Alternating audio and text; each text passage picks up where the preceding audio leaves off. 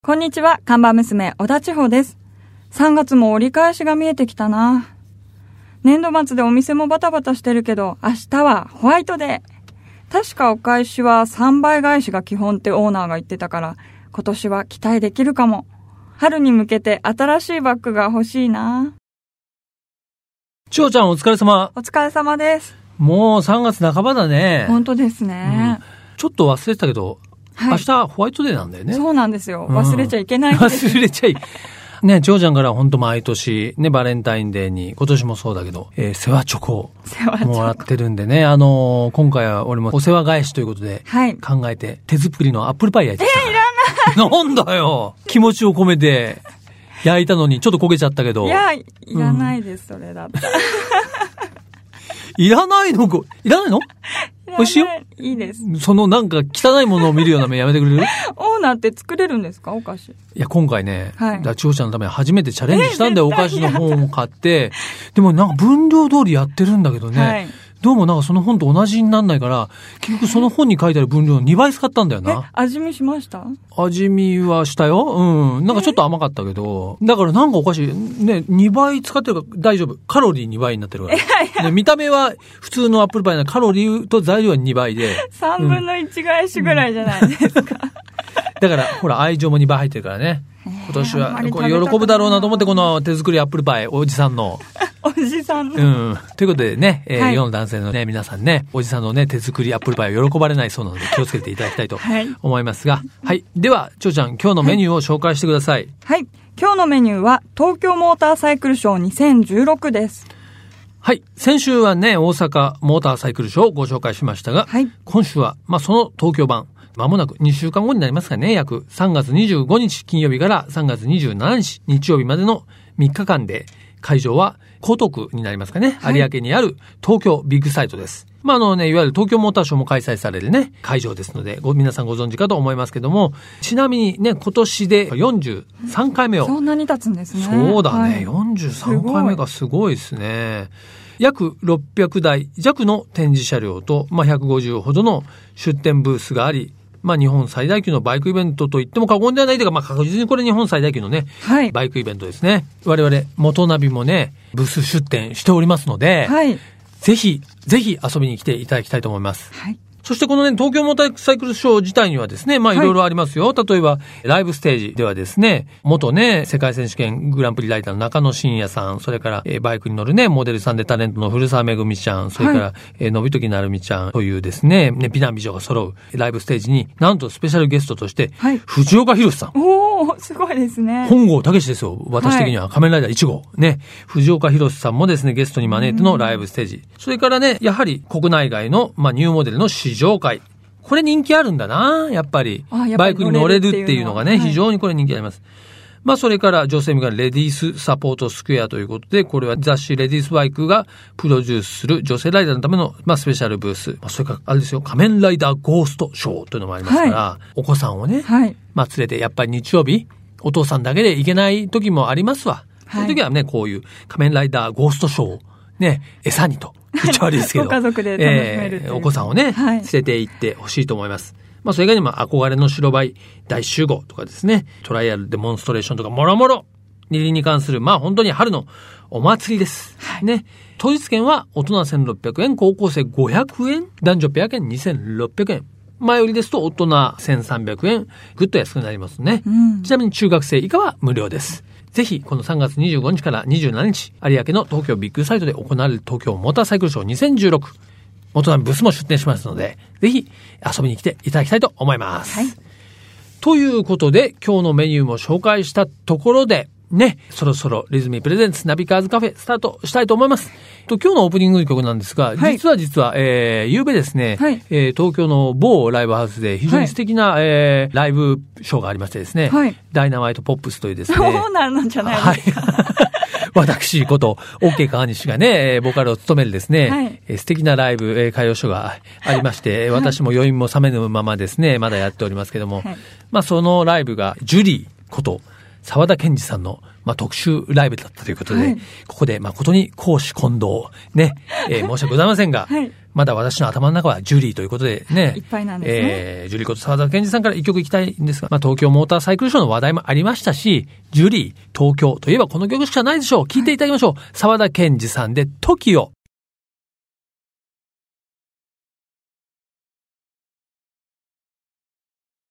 自動車雑誌ナビカーズと体調予報アプリリズミーがお届けするリズミープレゼンツナビカーズカフェカフェオーナーことナビカーズ編集長川西圭介と看板娘、小田地方のナビゲートでお届けしています。オーナー、お客さんがいらっしゃいました。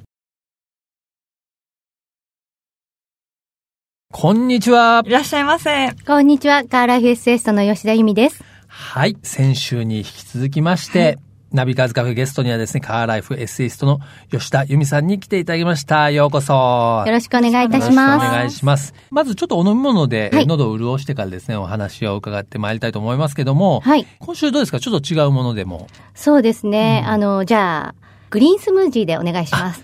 スムージー。スムージーあります？あります、あります、あります、あります、ありますよか。った、さすがですね。グリーン、グリーン。抹茶をと。いや、抹抹茶か？抹茶なの？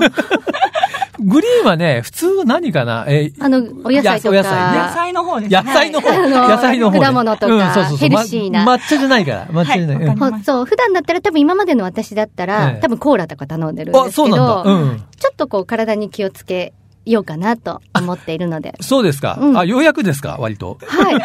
え、皆さん違うんですか？いやいやいやいやいや最近結構若い人でもね、結構ヘルシー思考が進んできてる。うんあ、割とコーラとかが好きだったんですか？大好きですえ。えあと、ちょっとここぞという時にはリポデー飲んでます。親父じゃないですか、ほとんど。そうなんですよ。箱買いしてますから。何しろ。はい、そうなんです。いやー、そうですか。まあ先週に引き続きですね、はい。えー遊びに来ていただきましたが、カーライフエッセイストという肩書きでですね、まあ、自動車評論家、モータージャーナリストとはやはりちょっと違うというですね。ゆるい感じですね ゆるい感じ。さらにはいまあ、先週もね、お話しいただきまして、まあ、はいゆみさんは、まあ、ちょっと自動車業界の隙間産業なんておっしゃってましたけども、はい。隙間です。まあね、普通はこう自動車そのものの、まあはいハードウェアを、まあ評価したりするのが、まあ自動車ジャーナリストなんですけども、まあユミさんの場合はもともとね、まあモデルをやっていて、そこから自動車関連のお仕事が、車のね、セーフティードライビングインストラクターをはいなったという経歴がありますから、はい。まあちょっとそういう意味では異色ですよね、この業界でも。そうですね。うんでも逆に今となっては移植で良かったなと思っています。あの、無駄なことが無駄になってないっていうか、うんあの、最初は別に何も考えずにいろんな皆さんから提案されることをやっていたんですけれども、はい。最初からおそらく車がすごく好きで、モータージャーナリストになりたいって言ったら、その最短距離を目指してたと思うんですね。で、車のことを勉強して、そういうルートをたどらなかったからこそ、ちょっとこう個性的というか、人と違うユニークな視点がもしかしたら生まれているのかもしれないし、うん逆に良かったなと、今となって思ってます。そうですね。実は、えーはいユミさん、最近というか割と最近ね、あの、はい車も買い替えられて、愛車もね、はい。結構これなんか業界でも話題になってますんで。そうなんですよ。おかげさまで。うんあの、私、Facebook をやってるんですけれども、はい。私のフェイスブックの中で一番いいねの数がついたのが、うんこの車買った。買った、お買っちゃったっていうだけのどれぐらいあついたんですか？3000ちょっとですね。今車買っちゃったで3000 買っちゃちょっと。ったで3000ちょっすごいなとでどういうことなんしたですか、ね。うんあの、車何を買ったって聞いてもいいんですか、はい。ああはい。あの、メルセデス・ベンツの CLA シューティングブレークっていう車です。はい。あ、新しい車ですね。あうんあれ、あの、ナビカーズの私の連載第1号で乗ってた車が開運ドライブのまさにはい。あはいはいはい私の愛車だったんですけどうも、ん赤で。赤い ね、メルセデスのシューティングブレかっこいいですね。ありがとうございます。なんで、なんでそれを選んだんですか？今回実は私、親孝行がテーマで、うんうんあのー車、今までツーシーターとかね、ツードアの車とか、うんうん直前までアウディの TT うんクーペに乗ってたんですが、お父さんが乗るときに、後ろでこう、ちょっとこう斜めにならないと。あ後ろ乗ってたんですか？TT の乗せてた時もあったんですよ。かなり過酷なことをししましたね。しちゃいましたね。ちょっとやっぱり年老いた両親には、あの車は過酷かなと思ったので、うんまあ最低限4ドア、ドアが4つあるっていうのと、やっぱり後席の乗り心地も多少なりともいいな、いいものであること。あと、やっぱり旬の車車の仕事をしてるので、はいどうしても何の車聞き、乗ってますか？って聞かれることも多いじゃないですか。なので、えーその車をこのタイミングで買うのがちょうどいいっていうような車を選びました。選んだつもりです。ね、うん。ね、メルセデスの C クラスっていうのはね、まあ、あのクラスのやっぱ基準になるような車ですからね。そうですね。うん、あの、やっぱりボディスタイルが結構好きだったんですね。まあ、まず、あの、ボディスタイルが気に入ったのと、あと今回、ぱり赤い車が欲しかったんですよ。おそうか。やっぱ女性だから色っていうのはね。そうですね。で、ねうん、も結構反対もされました。派手すぎる。あの、その SLK でね、赤い SLK を選んだ、選ぶんだって言った時に、うん、ちょっとそれ由美ちゃん派手すぎない？っていうふうに言われた方もいたんですけど、でもどうしても欲しかったので、SLK を選んだのはもちろんこう、スポーティーな車っていうのもそうだったんですけれども、オープンカーで、しかも自動、うんうん、ハードトップの、そうですね、はい、屋根っていうところが私は一番魅力を感じたんですね。それまでフォローのオープンカーはあったんですけど、やっぱりなんとなく安全面とかで心配だなっていうところがあったんですが、それを払拭してくれたのが、うんうん、その SLK のハードトップの屋根だったんですね。じゃあ今年はね、はい、まあその赤いメルセデスをね、はい、購入したということで、ちょっと勝負の年ですね。そうですね。頑張る、頑張りたいというかね。いやいや、毎年勝負だと思ってました。白い車の時も勝負だと思ってたんですが、でも、そうですね、今年はやっぱりなんか自分の中でもっと頑張んなきゃなっていうふうな気持ちにはなんかなってるかもしれないですね。なるほど。なんか具体的に今年これ仕事を含めて目標ありますか？本出したいと思ってます。川西さんご相談したじゃないですか。そうですね。そうですよ。していただきましたね。実は何年か前から本は出したいなと思っていたんですけども、うん、なかなかやっぱりそのために時間を割くって結構厳しいじゃないですか。で、どうしようかなって思ってるうちに1年が過ぎていて、うん本当は去年出したいなと思ってたんですけれども、今年はぜひ。なるほど。はい。わかりました。よろしくお願いします。考えます。はい。ね、そういうことでですね、まあ、2016年ですね、まあ、これから、まあ、勝負の、まあ、毎年ですけどね、勝負の年なんですけども、はい、実は、あの、この番組ですね、リズミープレゼンツナビカーズカフェと言いまして、はい、これは、あの、リズミーっていうスマホのアプリがね、ありまして、はい、これは何かというと、自分の、その体調が、あの、予報できるんですよ。その、まあ、医学的な、まあ、根拠に基づいて、ええ、自分のこの、体調のこう波というかウェーブがわかるっていうもんで、まあ基本的には自分の生年月日問いれるんですけど、はい、密かにね、ユミさんの生年月日情報を入手いたしましてですね。あ、まあそ、まあそんなに秘密でもなないかもしれないですけど。そうですね、え僕のね、まあリズミの方にもう登録されてるんですけども、まあ、それによるとですね、はい、ここしばらくね、体調いいんですよね。これちょっと絶好調なんですけども、今度のね、うん、日曜日、一回谷が来ますね。え？ー、ちょっと日曜日あんまり良くないですね。ええー、本当ですか？そうですね。え、私でも今年の、うんおみくじ全部大吉です。それはおみくじだからね。おみくじ。運 は、運はいいと思う。運はいいと思うんだけど、まあこれ体調なんで。だからあれですよ。悪いって言ってもそんなに病気になるとかいうことじゃなくて、えー、日々あるでしょ？なんか今日なんか気分が調子がいいっていうのと、今日はちょっとどんよりみたいな。えー、あるじゃないですか。まあそういうので、まあですけど、ええ、自分のこの先ね、あの体調のいい悪いが分かるんで、まあ逆に分かれば、こう対策もあるじゃないですか。これ送ってください。送りますよ。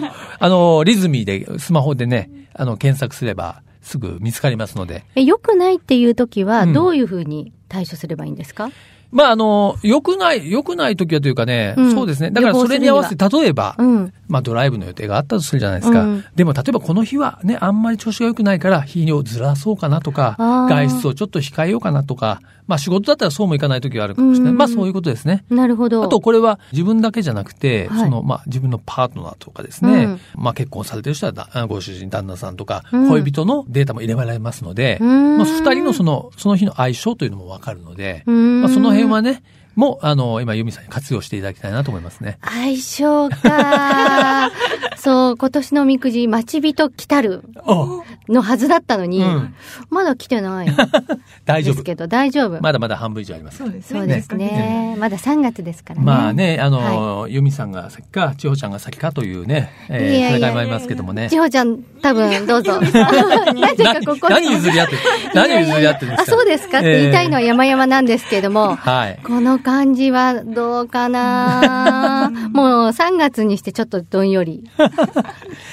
いやーね、ということでですね、はいまあ先週、今週とですね、お話聞いてまいりましたが、まあ本当にですね、楽しいお話だったんですけども、ちょっとこの番組はですね、最後あの、ゲストの方のでおすすめドライブソングをリクエストいただいてるんですが、今日はちょっとテンションね、はい上がるような曲でいきたいですよね。はい。そうですね。えーやっぱり音楽、車の中でも聞かれます？はい。聞きます。うん。うんまあそういう時に、ね、私だったら、はいまあこの曲で上がるというのはちょっと最後にお勧めしていただきたいんですが、はいどうしましょうかね。やっぱりちょっとテンポのはい。ある曲がいいですかね。はい。はい。ブルーノ・マースの Locked Out of Heaven。はい。ではですね、吉田由美さん、先週、今週とありがとうございました。引き続きね、はいナビカーズの連載の方もよろしくお願いいたします。ありがとうございました。ありがとうございました。ここからはナビカーズドライブインフォメーションということで、ナビカーズカフェがこの冬お勧めしているのは、といってももう春になってしまいましたけどね。はいそうですね。えー神奈川県の、まあ、長川町。ね、えーこの番組ではおなじみでありますが、まあ、こちら長川町にはね、ブランシュ高山スキーリゾートというところとエコーバレーというですね、二つのまあ、スキー、スノーボード場がありますが、ね、このうちのですね、ブランシュ高山の方にですね、実は2月末にね、僕と千穂ちゃんでお店お休みいただいて行ってきましたので、まあその模様をね、先週から聞いていただいているわけですけども、今日はその第2弾となります。ね、早速聞いていただきましょう。はい、今ね、えー山頂までリフトを上がってきましたが、結構ね、長いリフトで10分ぐらいあったでしょうかね。360度というだけあってですね、すごいパノラマの眺めです。えー高さは標高約1800メートルちょっと、えーあるようですけれども、ブランシュ高山の、えー佐々木さんと一緒に登ってきましたが、これね、山々見えますけども、今見えてるのが、この正面が立科山ね、立科山はいでその横をずーっと八ヶ岳が見えます。八ヶ岳。はい。で一番右の稜線の富士山、富士山ですね。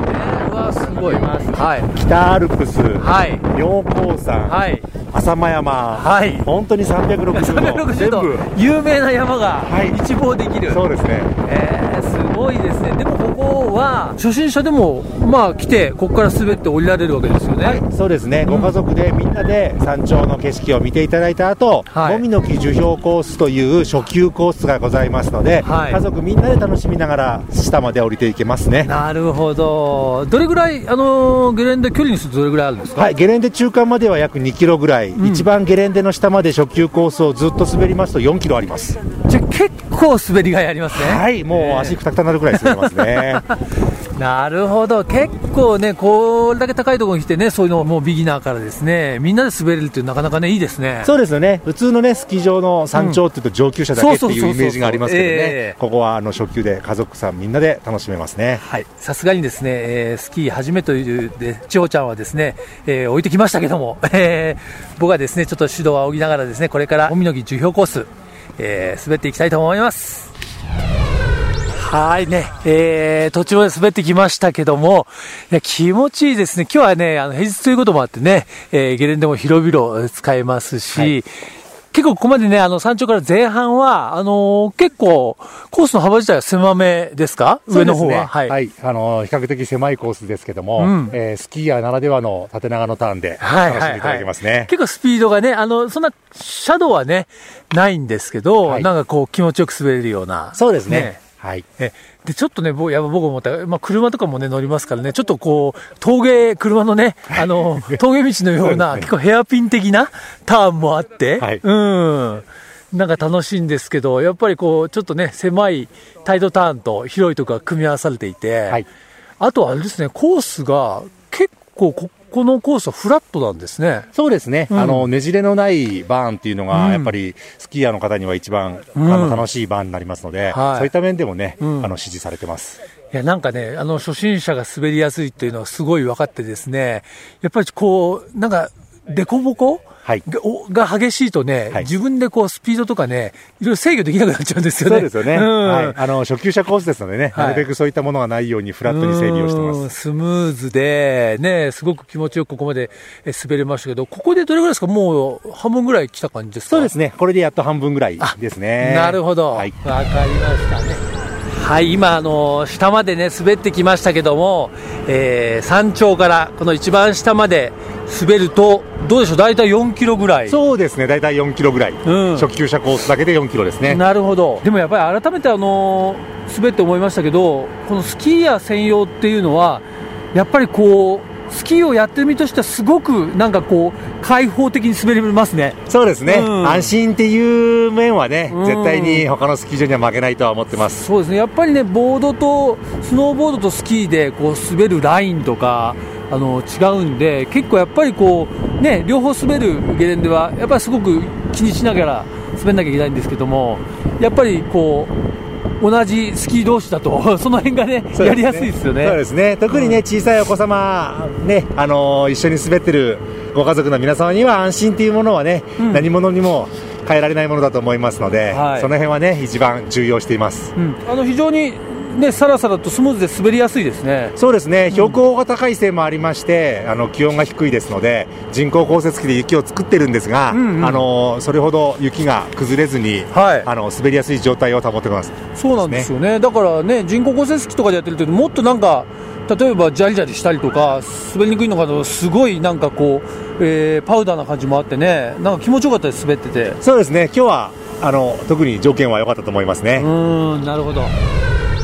はい、ということでね、まさにこれ僕、ゲレンデをね、滑って、えー降りてきてるところだったんですけども、はいこの日はね、あったかかったんだよね。そうですね。ポカポカしてましたもんね。そう、本当に、スキーに行くとね、結構、こう、構えていったら暖かくて、ただ、ここはやっぱり標高が結構高くて、はい。下でまあ1300メートルぐらい、リフト上がっていくとね、結構長いリフトなんですけど、上1000山頂1800。はい。これは千穂ちゃん言ってないけどね。そうですね。もう風の音ビュービューしてましたもんね。そうそうそう、山頂だから風が。この時ね、あの、千穂ちゃんはね、おお味噌でちょっと下で待っててもらったんですけどさんと。話しながら。そう。